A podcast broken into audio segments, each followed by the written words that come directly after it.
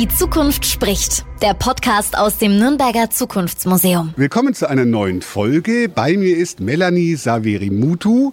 Wir sind im ersten Stock diesmal und da gibt es etwas, das heißt Arbeit und Alltag. Melanie, Sie haben das mitgemacht, diese Ausstellung, diesen Teil. Was ist die Idee hinter Arbeit und Alltag? Also, Arbeit und Alltag haben wir uns rausgesucht, weil das sind natürlich Bereiche, die einen direkten Einfluss auf unser persönliches, individuelles Leben haben werden. Und natürlich verbringen wir die meiste Zeit unseres Lebens, sobald wir aus der Schule sind, in der Arbeit. Und die andere Zeit irgendwie in der Form eines Alltags oder eines, einer Freizeit. Und das waren eben die Bereiche, die wir uns unbedingt anschauen wollten, um mit unseren Besuchern über Zukunft reden zu können. Welche Auswirkungen hat das eben auf das persönliche Leben? Dann gehen wir mal los und schauen uns ein bisschen was an. Das spektakulärste für mich, wenn man gleich reinkommt, ist dieser Käfig hier. Man sieht einen großen Käfig, fast so groß wie eine Autogarage. Ja, das ist so eine Art Roboter oder so. Was ist das? Es ist ein Roboter. Hey. Das hier konkret ist ein Katastrophenschutzroboter, der in unterschiedlichen Einsatzgebieten zum Einsatz kommt. Und zwar also vom Flughafen bis über Katastrophengebiete, also wo es Erdbeben gab, aber auch natürlich Kriegsregionen.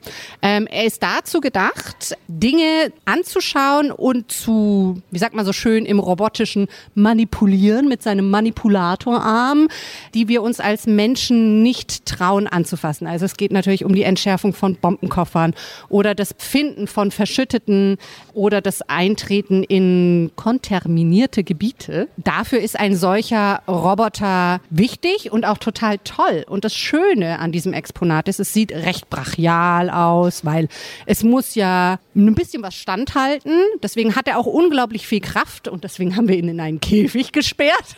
Ich wollte gerade sagen, er ist eingesperrt wie ein Löwe. Richtig, richtig. Und nur wir kommen ran, ja. Weil die Idee ist, dass die Besucher den irgendwann, wenn wir die Interaktion unter Kontrolle haben, selber bedienen dürfen.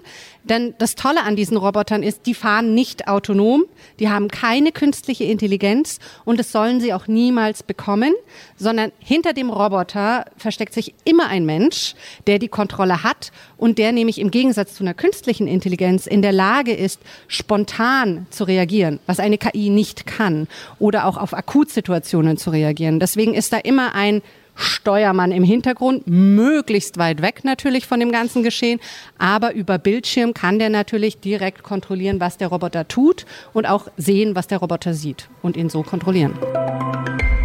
Jetzt gehen wir mal weiter zu was, was nicht technisch aussieht. Das ist ja Papier. Was gibt's da? Ja, ähm, man nennt das Neudeutsch im Museum partizipative Station. nicht sperrig, nein. Es geht darum, wenn es tatsächlich so ist, dass Roboter uns Arbeiten ab oder wegnehmen und wir sozusagen mehr Freizeit oder Zeit für uns selbst zur Verfügung bekommen, die Frage an die Besucher, und das ist ja die wichtigste Meinung, die wir überhaupt haben können, was würden wir eigentlich machen mit dieser neu gewonnenen Zeit? Und das ist eben eine kleine Station, wo die Besucher gebeten werden, sich mal frei zu entfalten und darüber zu sinnieren, was sie denn alles mit dieser neuen Zeit, mit dieser Mehrzeit tun würden. Ja, da steht zum Beispiel, also was man mit der Zeit mehr machen würde, sehr sympathisch, schlafen, spielen oder richtig leben.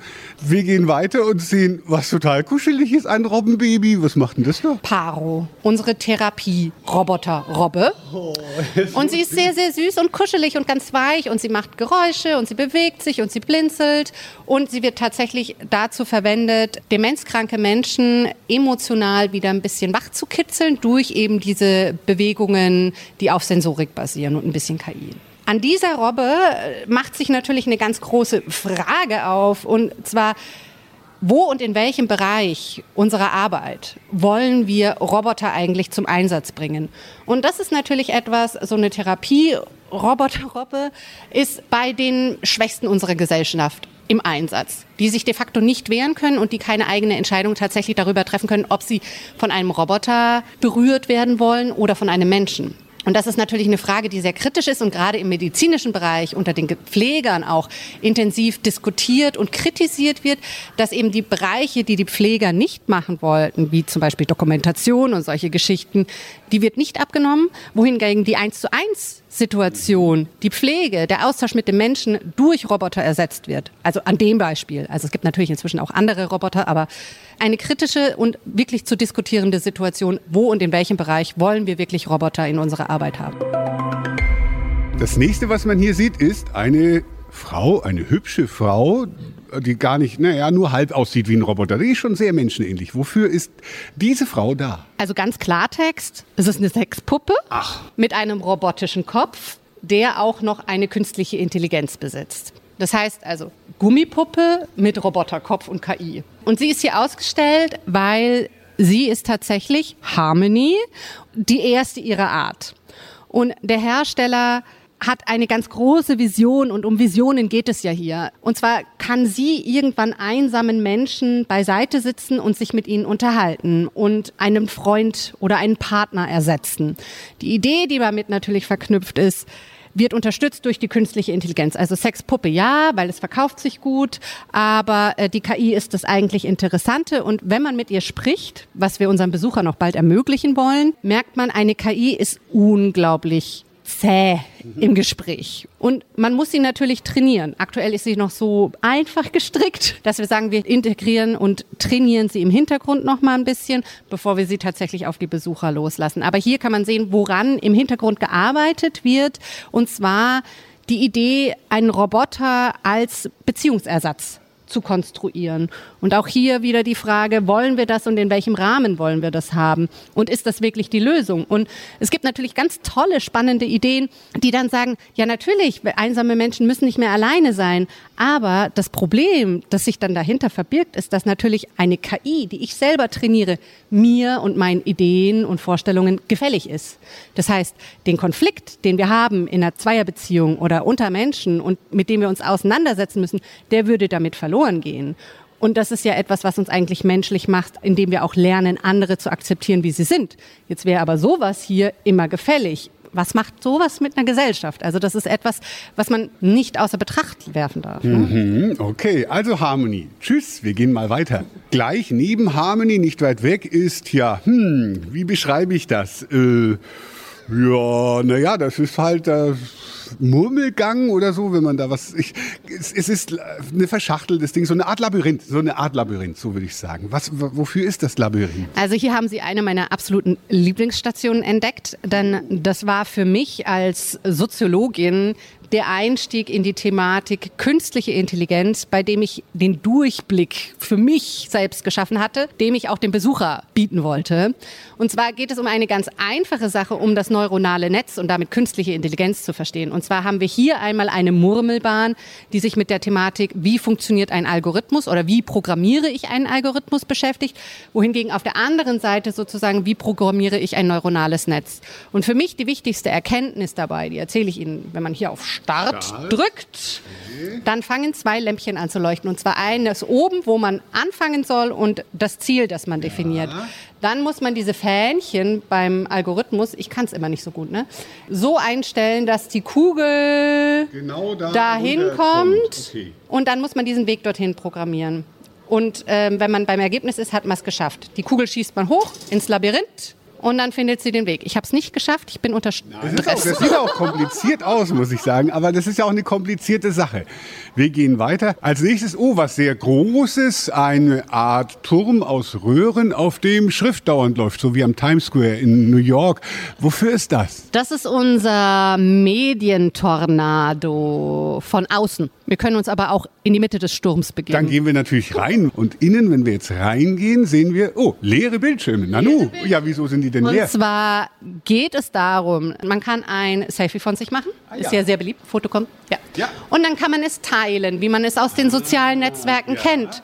Und befindet sich dann natürlich mit seinem Foto in einem unkontrollierten Sturm des Teilens, Likens, Kommentierens und kann eben beobachten, wie ein harmloses Urlaubsfoto zu einem Ergebnis kommt, das man nie im Sinn hatte. Also im Sturm der sozialen Netzwerke letzten Endes auf einen ganz anderen Weg geht. Dafür auch die Bildschirme. Der erst, die erst waren alle leer, jetzt waren der ein kleiner wurde dann voll und jetzt werden alle Bildschirme immer voller mit unserem Foto, das wir gemacht haben und immer mehr Text dazu. Wie sich's halt verbreitet, soll das darstellen. Genau. Ne? Wir gehen jetzt weiter zu etwas Das schaut jetzt aber ganz normal an. Eine Jeansjacke. Was macht hier eine Jeansjacke? Sensationell und neu, weil sie hat einen Sensor. Ja, es geht hier letzten Endes in der Ecke darum, dass immer mehr Alltagsgegenstände mm, sensorgestützt sind. Es fängt an bei Armbändern, die man streichelt und der Partner, der das andere Armband anhat, führt durch Vibration, dass der andere gerade an einen denkt. Hier diese Jacke kann natürlich auch durch Vibration irgendwie reagieren. Es geht auch darum, dass sich Fasern dann anders verhalten, indem man zum Beispiel mehr Wind merkt, dann verdichten sich die Fasern. Also es ist alles sehr experimentell. Aber der große Clou, wo für mich ein Schuh draus wurde, war, wenn ich an das Metaversum denke weil dort sind wir digital, aber wir haben ja in Corona gemerkt, dass wir auch physisch, haptisch Kontakt haben wollen mit anderen Menschen. Und das ist der Moment, wo diese Technologie anfängt Sinn zu machen, indem sie eben Nähe und Körperlichkeit simuliert trotz Distanz. Wir gehen mal weiter. Ah, das ist ein Gerät mit Gold und Kabeln, so groß wie ungefähr ein Ölfass. Schaut wunderschön aus. Was soll das sein? Also auf jeden Fall die schönste Rechenmaschine der Welt, ein Quantencomputer. Und zwar haben wir hier vorrangig sichtbar das Kühlsystem das eben stufenweise runterkühlt, damit dann der Prozessor mit den Quanten so kalt ist, dass er nahezu bei absoluten Null ist und die Quanten halbwegs stabil sind und damit man sie manipulieren kann und dann mit ihnen rechnen kann. Das ist Future und das Tolle daran, der Quantencomputer ist wie eine Art Schlüssel für die Weiterentwicklung ganz vieler Technologien, die einen zukunftsweisenden Weg haben, die aber in der Entwicklung nicht weiterkommen, weil die Rechenkapazität aktuell fehlt. Zum Beispiel Solarzellen und ihre Wirkungsgrade können höchstwahrscheinlich erst dann verbessert werden, wenn der Quantencomputer wirklich funktioniert. Oder Medizinprodukte weiterentwickeln, personalisieren, individualisieren. Geht auch erst, wenn die Rechenleistung steigt. Also solche Ideen, die große Visionen sind, funktionieren aber erst mit besserer Rechenleistung und da ist dann der Quantencomputer ein Schlüssel, ein möglicher. Wir gehen weiter und sehen, ach, wieder was, was jeder erkennt, eine Puppe. Diese Puppe namens My Friend Kayla ist extrem wichtig, weil es ist eine Puppe, die besitzt Kamera, Mikrofon und wurde als Kinderspielzeug verkauft, hat aber diese ganzen Informationen auf einen ungesicherten Server gespielt und ist daher in Deutschland verboten. Also, dass wir sie besitzen, ist eine Ausnahme. Mhm. Sie ist umringt eben von anderen Überwachungssystemen, die vorrangig dazu gedacht sind, im Kleinkindbereich eingesetzt zu werden und lauter so Sachen werden verschenkt. Ne? Also es gibt im Netz inzwischen einen Aufruf, kaufen Sie bitte nicht das für Ihre Familie, weil mehr und mehr solcher unsicheren Produkte auf den Markt kommen. Es sind meistens Produkte, wo man gar nicht glaubt, dass die den Datenschutz nicht respektieren. Man muss vermehrt darauf aufpassen, dass man sich da nicht einen Spion ins Haus setzt. Eine Zukunft, die wir nicht unbedingt alle wollen, oder? Dann hier so kurz vor Ende eine, äh, was steht da? Roboterwerkstatt. Oh, da hinten ist ja so, da hinten liegt ja diese süße Robbe, die wir vorhin, die habt ihr zweimal. Was wird denn hier in dieser Roboterwerkstatt gemacht? Naja, wie man gut sehen kann, sind hier unsere Roboter und dürfen hier ihren Pausenraum nutzen. Es ist wie gesagt eine Roboterwerkstatt. Hier liegen und lagern unsere Roboter, die wir einsetzen, die auch in einer Art Robotershow immer mal wieder vorgeführt werden oder die sich einfach im Forum befinden, weil natürlich natürlich ist nichts mehr mit Zukunft in Verbindung als Roboter, die sich bewegen. Und weil schade wäre es, wenn wir die Robben nur in der Vitrine hätten. Nein, wir haben sie auch live und in Farbe und zum Anfassen. Und deswegen ist hier unsere Roboterwerkstatt, die eben genutzt wird, um die Roboter zu trainieren und zu warten und auch hier in einer Art Showvitrine nochmal auf die Pausenknopf drücken zu dürfen. Danke, Melanie, für diesen interessanten Einblick in diese Ausstellung und noch eine schöne Zeit und weiter spannende neue Exponate zum Holen. Aber klar doch. Danke. Die Zukunft spricht. Der Podcast aus dem Nürnberger Zukunftsmuseum.